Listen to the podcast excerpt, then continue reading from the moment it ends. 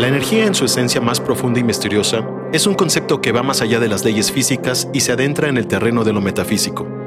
Desde esta perspectiva, la energía no es simplemente una magnitud cuantificable, sino una fuerza sutil que se encuentra en todos los aspectos de la realidad.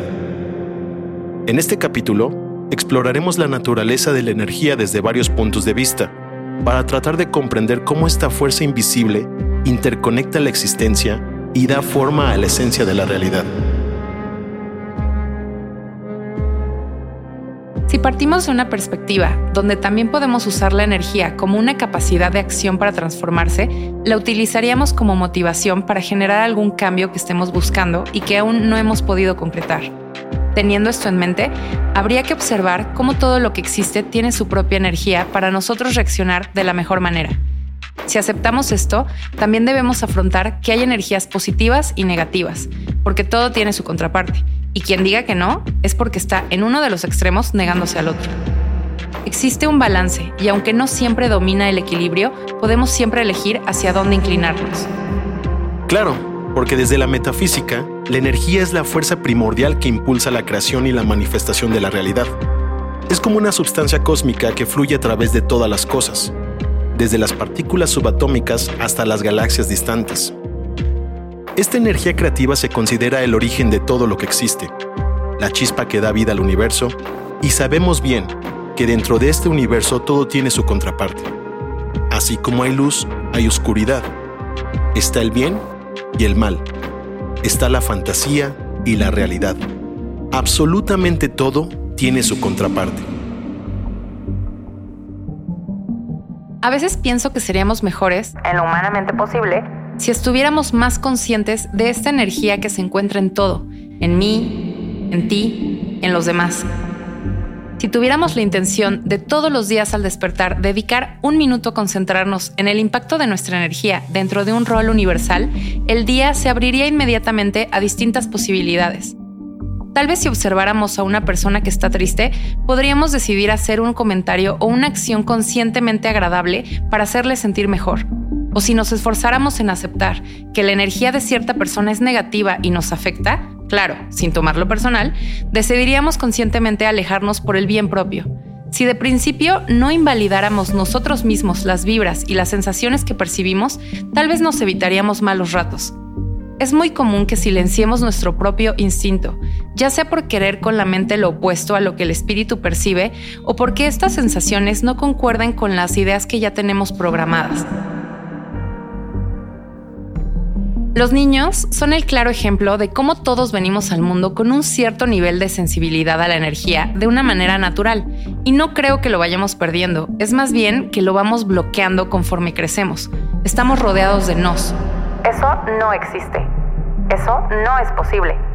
Así no son las cosas. No te creo. Si en algún momento un niño experimenta alguna situación ultrasensorial, lo que pase a continuación depende casi en su totalidad de la reacción del adulto y generalmente cuando se percibe algo complejo de explicar o desconocido, el miedo o la incertidumbre nos orilla a querer cerrar el tema, eligiendo la evasión como un método de protección. La mente siempre va a buscar la manera de sobreponerse a cualquier cosa, por eso hay que mediar entre lo que pensamos y lo que percibimos, porque aferrarse a una ignorando la otra nunca es la respuesta correcta. Existe una estrecha relación entre la energía y la mente, ya que nuestros pensamientos y emociones tienen un impacto directo en la realidad que experimentamos. La ley de la atracción es un ejemplo de este principio. Sugiriendo que atraemos a nuestras vidas aquello en lo que enfocamos nuestra energía mental, en este contexto, la energía se convierte en una herramienta poderosa para moldear nuestra propia existencia para bien o para mal. Si las emociones que predominan en ti son negativas, por más que finjas o trates de suprimirlas, comienzas a vibrar de esa manera y por ende no dejas de involucrarte en escenarios y con personas que vibran igual. Son frecuencias que se atraen. Por eso, el clásico conocido que siempre se queja de que todo le sale mal y nada le funciona, no cambia nunca la historia y efectivamente todo va a seguir saliéndole mal y nada va a funcionarle nunca porque él atrae siempre lo mismo. Es un circuito negativo en el que él decidió estancarse y no solo lo vive y lo padece, lo genera y lo emana. El problema sería menor si esa persona no fuera parte de ninguna familia, entorno o grupo, pero se agrava a medida que propaga esta energía con todos con los que él interactúa. Es por eso que aunque concientizar y aplicar esto es una decisión individual, también debe verse como forma de responsabilidad emocional y afectiva, reconociendo el impacto que tenemos en otros. Me gustaría compartir un ejemplo de esto. Desde que tengo uso de razón, siempre desde niño tuve un instinto natural al entender que cuando alguien busca obtener algo y realmente lo desea, lo imagina y emprende acción para que eso anhelado llegue a sus manos, eso se materializa y se vuelve realidad. Entendí que si esto se realiza de forma enfocada, todo lo de tu alrededor empieza a confabular para que eso que tanto anhelaste se lleve a cabo. Así que puse a prueba este instinto y me sorprendía que de manera increíble las cosas iban sucediendo. Aquí quiero poner un claro énfasis en que esto para nada es un tema mágico de solo lo imagino y ya, sino que viene acompañado por una cantidad de acciones. Dichas acciones las intencionaba sabiendo que eso me llevaría a obtener lo que yo visualizaba y de esa forma así sucedía. Analizando esto en retrospectiva, me doy cuenta que este patrón lo pude replicar en muchas áreas de mi vida, tanto desde el área afectiva, como en el ámbito laboral, en el material e incluso en la salud y bienestar de mi cuerpo. De esa forma entendí que la energía canalizada de cierta forma se vuelve sin duda una herramienta muy fuerte de atracción. La energía está en todo y en todos, y fuera de la comprobación científica que ya existe, es un tema de fluir con ella y usarla a nuestro favor. ¿Cómo podemos hacer para aprovechar estas reflexiones de manera cotidiana? ¿No te ha pasado que estás en la fila del súper y de pronto sientes una mala vibra por ahí que hasta te hace voltear a buscar de dónde viene? Bueno, pues es así de simple. Si estamos más alerta en ese sentido, podemos predisponernos a sentir abiertamente y de ahí partir a seguir nuestro instinto y nuestra percepción. Ser un poco más tolerantes y abiertos con nosotros mismos para que al experimentar algo no tangible en vez de apresurarnos a dar carpetazos sin explorar las opciones, mejor nos entreguemos a ese momento y analicemos qué mensaje o información nos brinda para decidir nuestro siguiente paso. Nos ha pasado a todos que hay un lugar o una persona que te ocasiona alguna incomodidad o incluso un malestar y suprimes esta alerta natural cediendo cuando no deberías. Entra ahí nuestra mente y toda la información que tenemos en ella que nos marca ciertos parámetros o ideas preconcebidas que no siempre aplican. Incluso a veces uno sigue ideas que ni son suyas por costumbre o porque alguien más te las programó. Yo creo que la mente y el cuerpo son reprogramables. Analicemos y cuestionemos todo. Comparemos perspectivas por el simple gusto de ver a través de otros ojos y de estos intercambios tomemos lo que nos sirva para seguir superándonos a nosotros mismos. Usemos la ley de atracción a nuestro favor, siendo conscientes de exactamente qué queremos atraer. Y no digo que al ser positivo te aseguras de que nada malo te afecte. Es más bien el cómo reaccionas a eso lo que puede ser la diferencia entre si tú mismo lo estás atrayendo o si lo estás evitando. Si una lección no es aprendida, tiende a repetirse y el universo vibra de esa manera.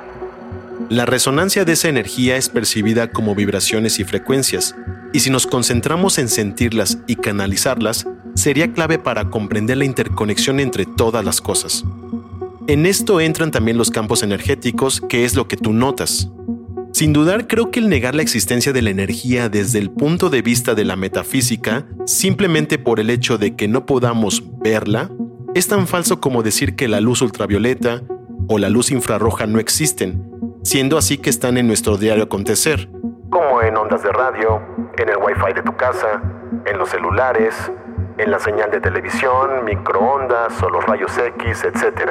El hecho de que esa energía no sea perceptible para nosotros no significa que no exista. También es muy curioso que ocurre algo similar con el sonido, ya que si bien el espectro audible del ser humano que va desde los 20 Hz hasta los 20.000 kHz sea lo que nosotros llegamos a percibir, no significa que no existan otras frecuencias más altas llamadas ultrasonidos, que son utilizados también en nuestro diario acontecer en temas médicos o en otro tipo de industrias.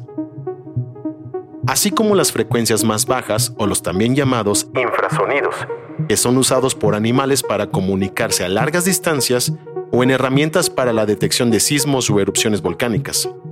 Esto me lleva a pensar en el aura, que es otra manifestación o expresión invisible de la energía que emana de cada ser. La interpretación de colores y patrones en el aura se asocia con aspectos emocionales, espirituales y de salud, proporcionando una ventana hacia la comprensión de la naturaleza sutil de la realidad.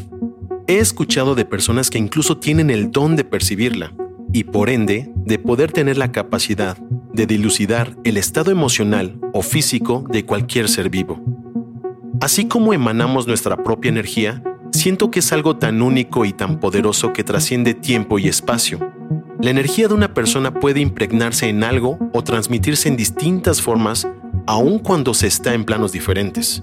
Pasa mucho eso con las personas que han tenido experiencias con sus familiares que ya partieron, donde en un breve momento, a través de un sueño o de alguna sensación auditiva, visual o incluso olfativa, perciben la energía de esa persona en específico. Y es que recordemos también que el amor es la energía más pura, que trasciende y no se extingue. Es como un mensaje que se queda grabado. Entonces, tenemos la capacidad de convertir y compartir nuestra energía en la forma que imaginemos. Todo esto que platicas me recordó que hay un experimento de hace varios años, francamente no sé cuántos, y ese no es el punto, de un doctor japonés que se llamaba Masaru Emoto. Él puso dos recipientes iguales con agua y a uno le dio mensajes positivos y al otro le dio mensajes negativos. Lo que resulta interesante es que molecularmente el agua cambiaba dependiendo de los mensajes. Él analizó microscópicamente el agua congelada y las formas eran súper diferentes unas de otras. La conclusión era que la energía con la que se intencionaron ambos recipientes era totalmente opuesta. La de mensajes positivos eran formas bellas como de copos de nieve y la de mensajes negativos eran formas como de manchas. Superficialmente se veían igual, pero interiormente habían cambiado. Saber esto, por ejemplo, te abre a considerar que es posible generar algo así primero desde tu persona y segundo hacia los demás. Y si eres como yo, que te clavas en este tipo de información y descubrimientos, es solo cuestión de accionarse bajo la misma línea para aplicar lo mismo a ti y a tu entorno. No hay situación que no implique energía y sus efectos, desde lo material y lo físico hasta lo espiritual y emocional. Estamos constantemente rodeados de fuerzas que pueden alterarnos desde adentro. La pregunta es, ¿de qué manera queremos transformarnos? Es que la energía no solo es una fuerza estática. Cada ser emite una vibración única que tiene un impacto profundo y a veces subestimado sobre otra persona. Elegir a las personas que te rodean tiene todo que ver porque es la energía que estás eligiendo para tu entorno y por ende es la energía que será la pauta para las situaciones que se generan alrededor de ti. Tengo una anécdota curiosa respecto a eso. Tengo un amigo que estaba súper metido en la onda Tinder y aunque no es para nada lo mío, que ojo, aquí no juzgamos. Cada quien puede hacer lo que quiera mientras no afecte a otros. Me divertí en las experiencias tan curiosas que me contaba de sus encuentros. Todos sabemos que el objetivo de dicha app es ligar y como parte de tener sexo. El punto es que conoció a varias chicas muy peculiares y fuera del riesgo de que estás jugando una ruleta de enfermedades de transmisión sexual, él no estaba consciente de que todos estos acostones estaban afectando también su energía. Después de alguna cita, ya que lograba su objetivo, se sentía mal. Me refiero a... Súper bajoneado, sin mucho apetito, decaído e incluso triste.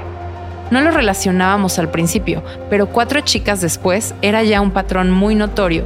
¿Y cómo no lo habíamos pensado? Somos energía y la intercambiamos con los demás todo el tiempo. Lo ideal sería intercambiar energía positiva que parta del amor, pero eso no siempre es posible.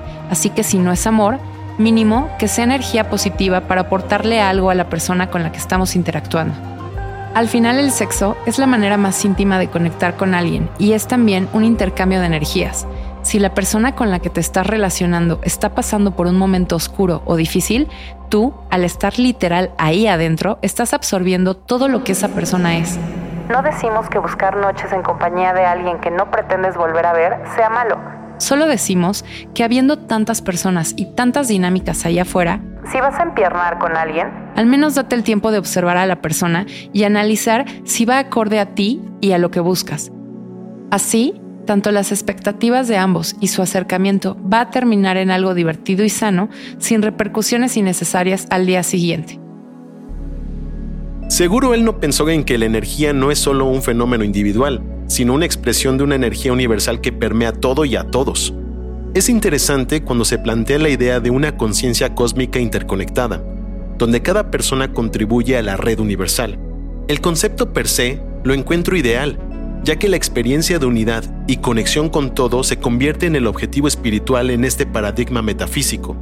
Siendo más conscientes y más sensibles ante los demás y ante lo que nos rodea, porque es la energía en verdad la fuerza invisible que da forma y sustancia a todo.